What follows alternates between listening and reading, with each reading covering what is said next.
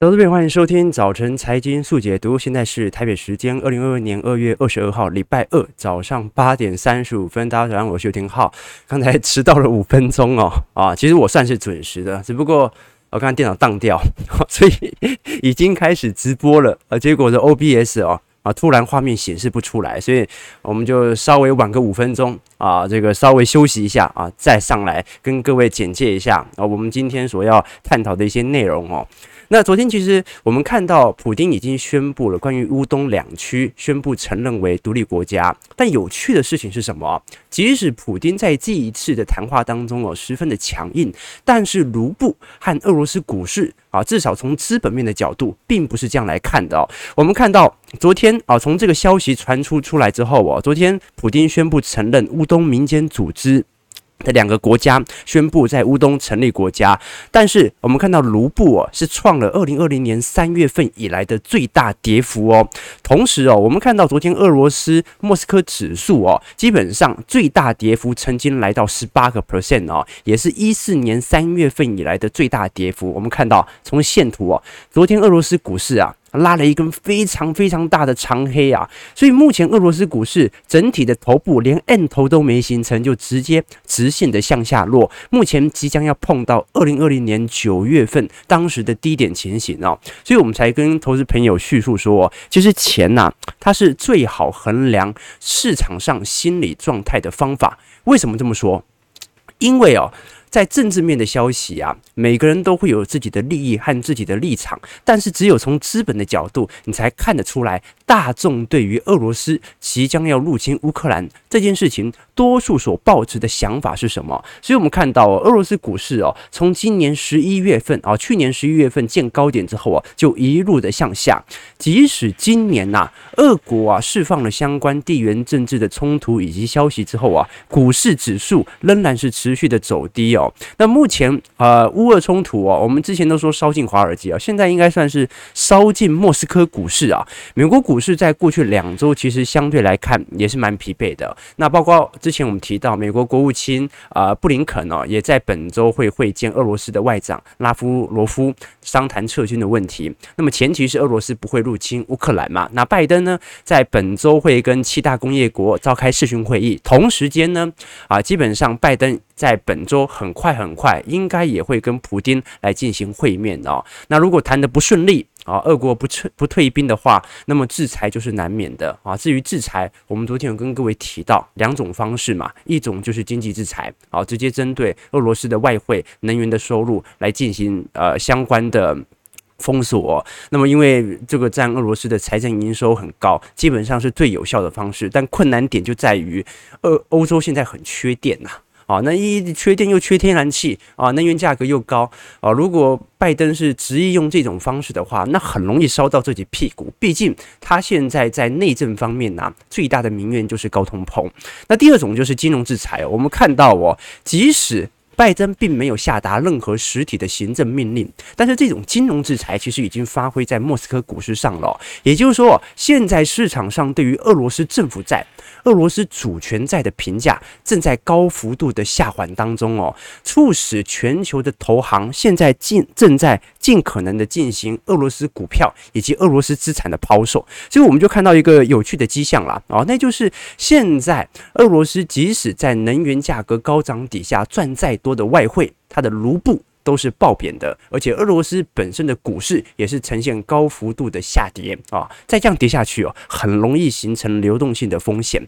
那加上了俄罗斯它不能采取降息策略来稳住目前的股市，为什么？因为你看到俄罗斯在过去两年呐、都在升息，因为俄罗斯本身卢布的下跌是不足以让它采取。任何的利率下调的措施的，你想想看哦，它的卢布已经因为美元回流的问题正在高速的走跌，包括现在地缘政地缘政治的问题，卢布也在尽可能的被抛售。如果这个时候它降低利率的话，那么卢布只会贬得更凶，它的外汇会更没有竞争力。那这个时候啊，如果它按照过去的路径持续的升息，那它也完蛋了。它如果持续升息，基本上哦，国内的竞争力啊也会高幅度的下滑哦。所以我们就看到哦，现在欧洲天然气价格哦，虽然我们在昨天看到整个卢布呈现爆贬的情况底下，天然气价格反而哦是有所下滑的哦。我们看到在过去两天呢，天然气期货价格是一度跌了六点五个 percent。那当然很大原因是受到啊短期内啊白宫已经接受了法国所提出的谈判条件，那条件就是俄罗斯不要入侵乌克兰，那么就有的谈。所以现在作为欧洲最大的天然气国，由于长期买家现在来看，呃。需求还是非常之强烈，所以俄罗斯它唯一的筹码其实就是把呃外汇水平哦保持在一个基准的水位，让俄罗斯的卢布不要贬值过快，那么基本上它就会获利。但我现在问题就是俄罗斯资产正在进行高强度的抛售啊，所以这个是国际面的消息，来跟各位做一些追踪啦。好，而这对了，哈不好意思，今天没放乖乖，好不好？刚才我也吓了一跳，想说，哎，怎么？直播明明就已经开始，为什么没有画面？没有画面，我的帅脸呢？对不对？哈，好，那我们因为昨天美国股市啊没有开盘，我们今天呢就直接从台北股市来进行切入哦。那台股昨天也是受到乌俄冲突的影响啦，啊，所以这整体算是。开盘就算是开低啊，不过后来是走高的，中场是小跌，而且是收在五日线之上哦。所以，观朋友啊，哦，现在台北股市很强劲啊，很强劲啊，收在所有均线之上啊。从低点以来的跌幅收敛接近有一百点啊，最高是来到一八二五三，最终是小跌十点啊，负零点零六 percent 啊，收在一八二二一，成交值一样不大啊，仅仅只有两千九百五十六亿哦。那因为国际上的多空分老还是不断。利空冲击也很多，加上资金轮动速度，你看到这个在台北股市是特别明显、特别快的哦，所以。现在来看哦，开低走高，也其实意味着哦，市场上外资的买盘效果正在退却。好，现在主导整个加权指数走向的其实是内资的买盘哦。那当然这样还不够哦，因为成交量呢还是缩的。所以如果台北股市哦想要突破前高啊，肯定必须要有量能的助攻。那么昨天的盘势主要还是靠航运和钢铁来撑盘哦。我们看到昨天两大族群的成交比重哦，呃，已经来到四成左右喽。哦，已经有点类似去年那种。呃，航运股的传产行情哦，电子股目前的量能成交还是不是特别大啊？但是各位还是要知道，因为台北股市电子族群的权重是高达六成的。好，那如果这个成交量能无法顺势的放大的话，那么整个指数想要向上来带动，还是有一点难度的啦。好，所以其实现在也压抑到电子股整体的表现。那么昨天台积电是持续的压盘啊，一路在盘下震荡，最终是跌跌零点七八 percent，收在六百三十二块。那我们看到整个上柜。啊，也一样啊，上柜是小跌零点一二 percent，收在二百二十点哦。上柜的走势相对比较疲惫一点，不过仍然守在半年线有撑啊。相对于美国股市还是非常亮丽，所以我们现在看一下啊，美国股市跟台北股市的对照，各位就可以理解到，这个美国股市哦，大部分已经跌破了年年线。那如果是创新型的相关的中小型科技 ETF，比如说 ARK 哦，从高点以来都跌了快五成了哦。那你看到？Stock 啊，就是上会指数哦，现在来看哦，也顶顶就跌个五趴十趴而已哦，跌幅并不是想象中还要来得重哦。那未来一个月哦，啊，就是要看三月十六号。FOMC 的呃升息措施了啊，这一次到底是升息一码或两码，真的不确定哦。因为现在市场上的预期正在产生大幅度的转变，那加上乌俄战争的风险哦，一旦到时候开战哦，半导体肯定断裂啊，所以全球的通膨现在预期啊，也会因为乌俄的冲突开始提升。那避开这两大风险啊，投资人最好的做法，至少在美国股市和台北股市都一样哦，都是抛弃科技股，转进价值股啊。昨天我们有跟各位提到说。科技股，呃，大本营纳斯达克的技术线型哦，是呈现明显的空方趋向哦。一月十九号，当时我们看到跌破年线之后哦，已经有一个多月。都还没有能够站回年线哦，连续两次都无法挑战哦，也就是整个走空的迹象已经蛮明显的。加上我们昨天提到说，包括五十日均五十日均线和两百日的均线都是向下呈现死亡交叉，好，这又是一个非常明显市场的悲观信号啊。美国股市投资者很喜欢用啊这个五十两百日均线来评估中长期趋势啦。那么现在来看，整个投资者对于呃市场上的氛围哦，基本上是抱持。着利空即将进出的态势哦，所以我反倒觉得接下来两周哦，美国股市可能会再呈现新一波的筑底格局啊，毕竟离三月十六号还有两到三周的时间呢，还是不是特别的呃紧密，不是特别的紧张哦。只要这个乌俄冲突在一两个礼拜之内瓦解，那肯定会有一些反弹行情在的啦。那有投资朋友在这个我们的聊聊天室询问说，想请问，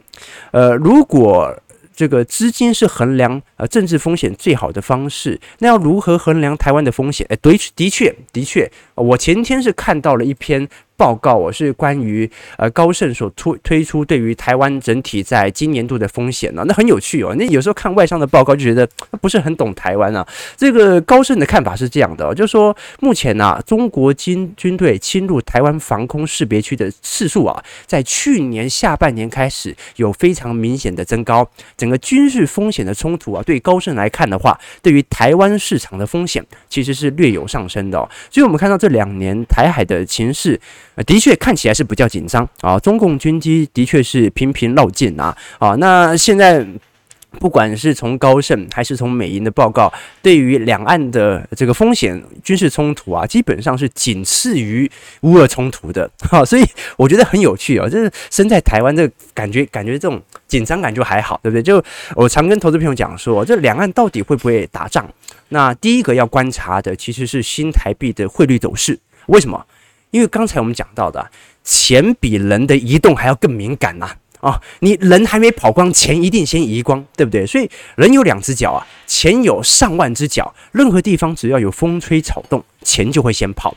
我们从昨天看到的卢布，从昨天看到的俄罗斯的股市就看得出来。所以，如果战争啊即将要来袭的话，那至少从大资本家的角度来看，货币会开始呈现高幅度的贬值，最惨的话就要崩溃嘛！啊，比如说啊，也。大家印象最深刻的就是啊，当年旧台币四万元换一万元，呃，换一块钱新台币哦，所以我们看到新台币其实从二零一九年以来啊，就保持非常强势的格局哦。那你说，如果真的很紧张，那你至少要贬回二十八，贬回二十九，贬回三十吧，对不对？所以我觉得哦，从资本的角度，各位就可以有非常好的理解和方向了。那对于台北股市的角度，你真的担心？啊，这个两岸之间的风险是比较高一点的话，那就用心记下啊四种投资方式哦。低好散长，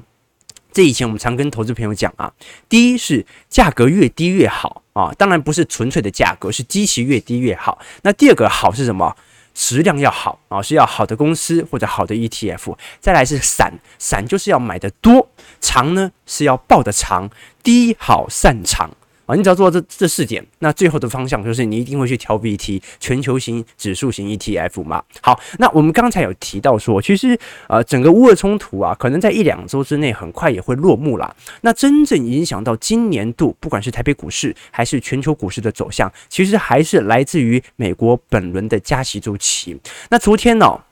呃，美国 Bloomberg 特别释出了一项报告哦，来衡量加息周期在快和慢。各种速度背后所存在的不同，那事实证明呢，从实证结果，我们直接讲直接讲结论。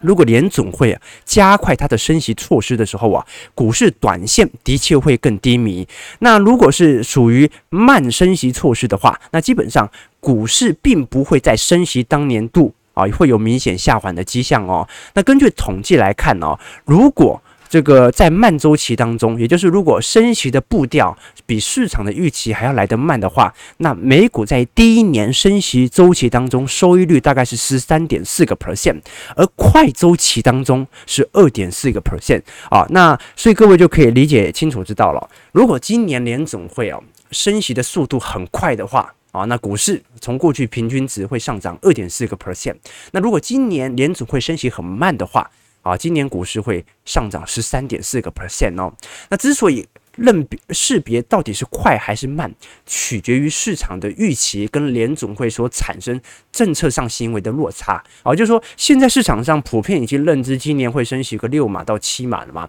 你只要低于六码七码哦，那么今年的报酬会非常之亮丽啊。根据过去平均值是十三趴。那如果稍微升得多一点，升到七码到八码。那一样会有二点四趴的报酬。所以不管怎么看，升息年啊，其实不用过度的恐慌。至少从机器角度来看的话，今年在下半年呢、持续走高的可能性。还是蛮蛮蛮蛮高的。好，那我们现在拉回来看一下台北股市，我们昨天所聊到的情况哦。其实整个台北股市目前因为由内资主导，我们看到外资和投信啊同步所买超的个股当中哦，有中钢。长隆、友达、大成钢、旺宏，那主力的买卖超呢？是中钢、长荣、大成钢、元大高股息和友达。哦，所以很明显呢，不管是主力、内资还是外资哦，对于台北股市的呃做多方向都是一致的，都是往。传产股高值利率、低本一比的方向来做前进的哦。那刚才我们提到说，因为整个台北股市电子股哦是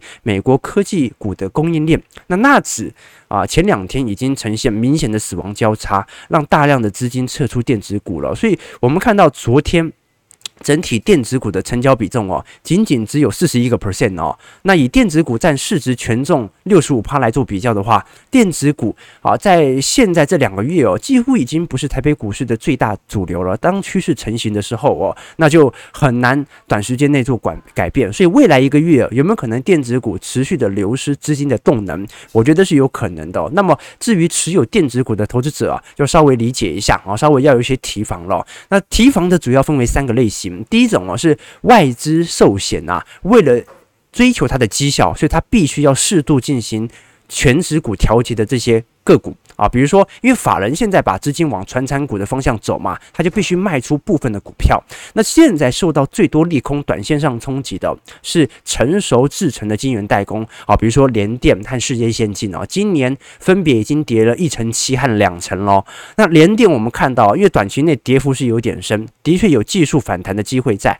但是整体的电子股成交量已经在下滑了，所以它的反弹幅度哦，也很难很快就可以呃收复。前坡的这个跳空缺口，我们看到在半导体公司的获利角度来做思考。啊，现在啊全台湾哦，这个相对成熟制程哦，产能比较大的哦，像是台积电、联电和世界先进哦，我们来做观察，基本上今年的表现仍然会优于去年的表现，而从 PE ratio 来看哦，联电和世界先进哦，基本上相对于台积电本益比正在下滑，但是因为过去半年当中啊，它涨幅也比较多，所以反而外资持续回补的方向不多，反而是台积电哦，持续保持在高本益比的区间，但是哦，它也是因为在先进制程上哦，有持续乐观的一个掌握，所以你看到外资现在对于整个电子权值股啊，它也不是说看得很空，也不是说要尽可能的进行资金的撤离，而是它势必得必须要持有一些，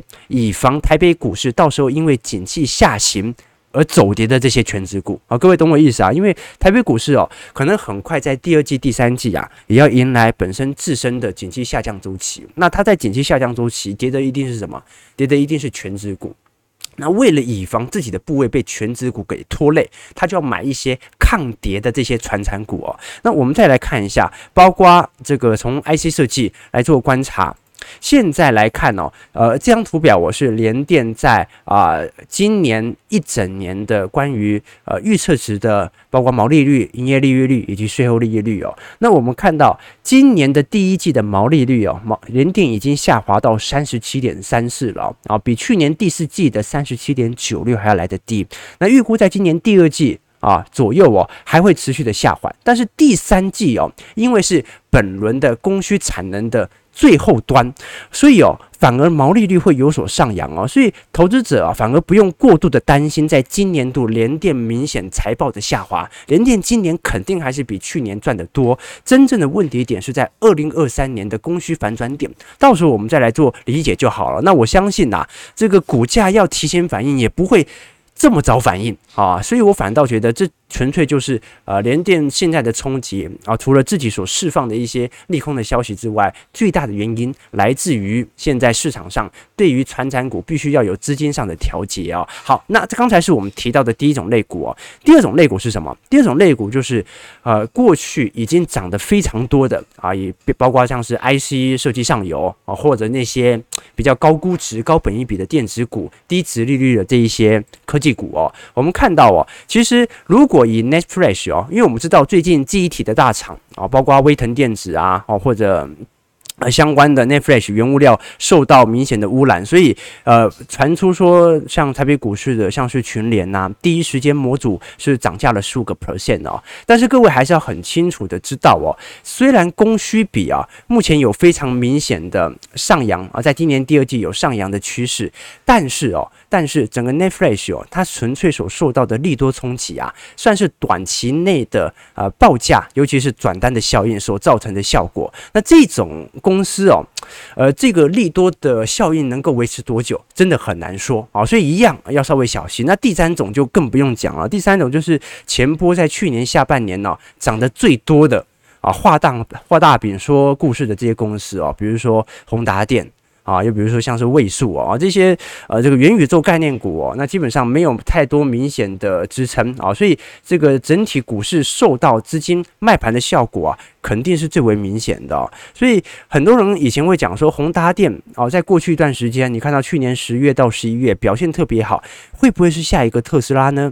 呃，我认为宏达电啊，的确啊，在未来的展望啊，不会说。持续的差劲，像去年每年都每年都是 EPS 是负的，每年都是衰退，可能会开始有明显的正成长，但是能不能像特斯拉一样站稳脚跟那就一定有难度。为什么？因为特斯拉它有明显的生产数量和交车的数据啊，但是宏达电它现在还是存在仰赖元宇宙的梦幻故事。哦，那包括现在提出元宇宙的脸书股价也不是表现的特别好，而且脸书它自己也有 Oculus，它自己也有自己的这个 VR 眼镜，它完全不需要宏达电啊来瓜分这个市场啊，所以各位就可以稍微理解一下了。那至于我们所聊到的传产股呢，我认为哦也不用过度的乐观，原因很简单，我们看到华航和长龙航哦，在过去一段时间的表现一直都比较忧郁哦，直到本周才有明显的震荡的整理哦，而空运股之所以比较强大，主要还是来自于塞港的情形。大家认为在未来几个季度会逐步的缓解，因为疫情已经过去了。那接下来是旅游业空运复苏塞人的时代，所以我们看到航空股，包括华航和长荣航哦，近期股价啊，在过去一段时间都有非常明显的提升。但是我们在过去两天也提到过了，华航从基本面来看哦，去年第一季、第二季还是亏损的，到第三季啊，EPS 来到零点五一，把前面两季的亏损给吞掉，然后开始有明显的增长。但是如果是从过去几年的角度来看，诶，华航之所以在去年第三季哦开始有明显的正成长，是来自于客运啊这个货运营收的大幅的提升。但是我们看一九年以前，它以客运作为主要营业收入的这些时间点啊，基本上 EPS 啊都是负值，就代表着它载人呐、啊、赚的不会比载货还要来得多。那如果你说以后是载人的时代，所以复苏旅游业会大幅度的爆发，华航会受到明显的吹捧。那你要想想看，那过去几年它是怎么活下来的，对不对？过去几年啊，它的绩效都表示的表现的不是特别好嘛，哦，所以航空业在呃过去几个季度。啊，这个过去几个年度哦，啊，受到这种罢工啊、毛利率下滑的影响，其实整个趋势已经确认。那当然，投资朋友在过去几天也曾经问我说：“可是浩哥不认为这个转捩点会改变吗？”啊，当它的货运营收成为未来的一个趋势，可是问题是，现在看好它的原因就不是因为客运在未来会大幅度的激增嘛？啊，不是客运啊，货运会大幅度的激增嘛？现在看好的是客运大幅度的激增，对吧？好，这是我的一个想法啦。好啊，八点五十八分哦，那我们最后再来聊一下关于呃，不管是台北股市五大寿险金控在去年第四季的持股的曝光，以及十三 F 啊啊近期呃各大投行所公布相关持股的方向，其实你会发现一个有趣的迹象啦。从五大寿险股来做观察，你像是富邦金、国泰、星光、中信和开方哦，这五大寿险金控啊，在去年第四季。全部都是大幅度所买进的。好，那现在融资余额最高的哦，啊，不是融资余额，投资余额最高的还是富邦金，有五千六百四十二亿，再来是国泰金的三千八百一十八亿，然后是星光金两千八百亿，中信金一千八百四十五亿，开发金一千两百四十七亿哦。好，那这些寿险股，我们刚才有提到说，因为过去两年哦，这个台北股市是由内资来进行主导，那么这五大寿险股哦，将会成为台北股市啊中长期非常重要的买盘的力道支撑点。好，那我们看到去年第四季这五大寿险股啊是大幅的买入台股的哦。那如果是从持股名单来做观察啊，就是超过净值百分之五的这些买入资产来做检视的话，会发现哦，联电基本上在去年第四季五大寿险是大幅度的买进的哦，联电。去年富邦金买了三百一十四亿，中信金买了一百一十亿，新光金买了八十五亿，国泰金买了五十六亿哦，开发金也买了七十三亿哦，总共联电的部位部位就买了六百四十亿哦，所以联电近期股价的下挫，为什么市场上仍然认为联电的股价还是有反弹的机会在？来自于啊寿险资产不愿意见到他所购买在去年第四季的联电有太明显负报酬的绩效，那么现在从另外一个个角度来做观察，你会发现哦，基本上，呃，这五大寿险股啊，买入的资本的，呃，买入的资产的方向哦，基本上还是以全资股和部分的金融股作为主要的方向。你像是国泰、新光和开发金哦，都大举的买入富邦金啊，我的 这个营收超不过你，获利超不过你，那我就。把你的资产给买入，好，所以啊，三大金控哦，现在整体的方向几乎完全就是往零零五零现在的方向来做前进，好，所以这个是台北股市内资的看法啊，基本上就是以稳权值稳住台北股市目前的点位，所以大家也可以理解到，现在整个台北股市的强劲哦，主要还是由内资来进行主导啊，内资来进行买盘力道的支撑。那我们再来看一下，如果是从海外的这些投行。他们所购买的相关的资产内容为何呢？我们一一来看。之前我们跟各位提过，像桥水啊，它是进行在去年的第四季大幅度的进行新兴市场资金的一个释出，包括 VWO、IENG、EEN 哦，都整体在下调呃市场的比例啊，来到接近有十个 percent 哦。那中国 ETF 它也稍微适度的减码。但是同时减码的同时，它是进行进行中国个股的抄底，比如说阿里巴巴，它抄底了啊、相关总部位二十九个 percent 哦，拼多多三十八 percent，京东三十三 percent，百度也增加了二十三个 percent 哦。那从美国股市的产业配置上，我们看到哦，桥水现在除了大幅度购买这些中国的低基企概念股之外哦，它基本上主要的板块都是集中在消费类股，像是宝桥、Costco 啊、百事可乐。麦当劳、可口可乐、星巴克等企业哦哦，所以现在你看到整个桥水的投资的方向是完全的看好这些传产的消费类股。那我们再从波克夏的角度来做观察，波克夏我们之前也提过了，现在在。整体波克夏最大的持股仍然是苹果，同时在前十大持股当中啊，有明显增加的有雪佛龙啊，持股增加了三十三个 percent，那苹果也是持续增加四十七个 percent，占比四十七个 percent，美国银行是三个 percent，美国运通七点五个 percent，可口可乐七点二个 percent，那整个在第四季的操作其实并没有特别的明显，反而啊，在去年第四季啊，它大幅度的进行啊动视暴雪的收购，啊，那因为微软近期收购动视暴雪嘛，所以造成股价大幅度的一个上升，也适度的进行啊波克夏整体绩效的一个上扬。那再看一下索罗斯，索罗斯哦也是非常在明显在去年第四季哦大幅度的减码科技股。科技成长股哦，我们知道在去年第四季，索罗斯啊大幅的下调对于亚马逊、Google 等主要持股的占比，而且几乎在去年第四季百分之百的出清了 QQQ，甚至大幅的买进。啊，这个 QQQ 的看跌期权、哦，所以我们看到一个有趣的迹象啊，是呃，索罗斯他并不是完全的看坏科技股，但是他对于整个科技股的大盘的方向是看坏的，反而现在他持有最多的仍然是创新型的电动车概念股 Rivian 哦，啊，电动皮卡哦，好，所以我们看到其实从呃各个投行当中哦，都有非常明显试图在去年第四季就提早避开了本轮科技股的下调，我们再看。一下啊，像素资本。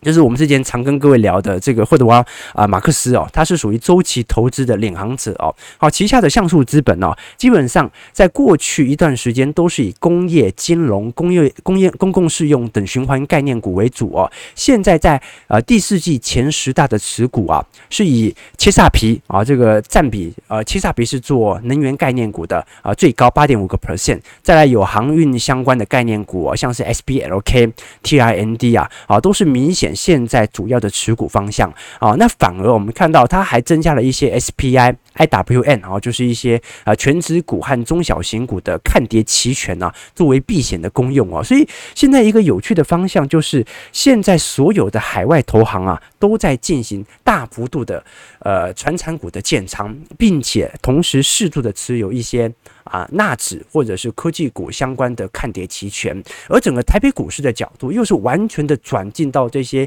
价值股、传产股的格局，这也形成了在今年第一季的基调。那讲结论，讲结论就是，我们周期投资者啊，真正能够在市场上获利的原因，是因为看到他们做什么，我们跟着做吗？绝对不是，而是看到他们做什么，看到市场主流的方向是什么，我们反着做。也就是说，我们绝对不会去找那些最抗跌的市场直接来做买进啊，而是早在它抗跌之前，我们就已经先做买进了。而它现在的抗跌的效果已经形成之后，我们就要去找那些已经下跌、基期正在进行大幅度的去估值的这些股票来进行建仓了。好，台北股市下跌一百一十九点，预估成交量能两千六百七十亿左右哦，收在一八一一零。啊，今天台北股市一样受到啊昨天啊整个乌俄冲突的冲击啊，你想看啊这个莫斯科指数都跌了十个 percent 啊，台北股市啊稍微跌一下也是很正常的一个事情啊。早上九点零五分呐，早上因为我们这个。整个 OBS 啊出了一些系统当机，我看一下投资朋友的啊几个问题哦。好，这个这个大家啊大家都在讨论元宇宙是不是？OK，这个 Felix 说在俄商工作也很难呐、啊，不是讲同一个语言难以打入当地的市场啊，肯定肯定的，这个印度市场有一点异曲同工之妙啊。OK，这个。啊，杰克森说，普丁说我已经满仓满仓了，现在可以升了，是这样子吗？是这样子吗？你你如果买在十趴，你还不一定熬得过，因为昨天呃莫斯科指数是一度跌到十八个 percent 呐。对不对？你跌十趴，你买进，跌到十八 percent，你搞不好就停损了，对不对？好了，感谢各位今天的参与啦，我待会要去修一下电脑了，到底电脑出了什么事情？好了，感谢各位今天参与。如果你喜欢我们节目，记得帮我们订阅、按赞、加分享哦。我们就明天早上八点半，早晨财经速解读再相见。如果你喜欢我们的节目，记得帮我们订阅哦。好，就祝各位看盘顺利，操盘愉快啦，拜拜。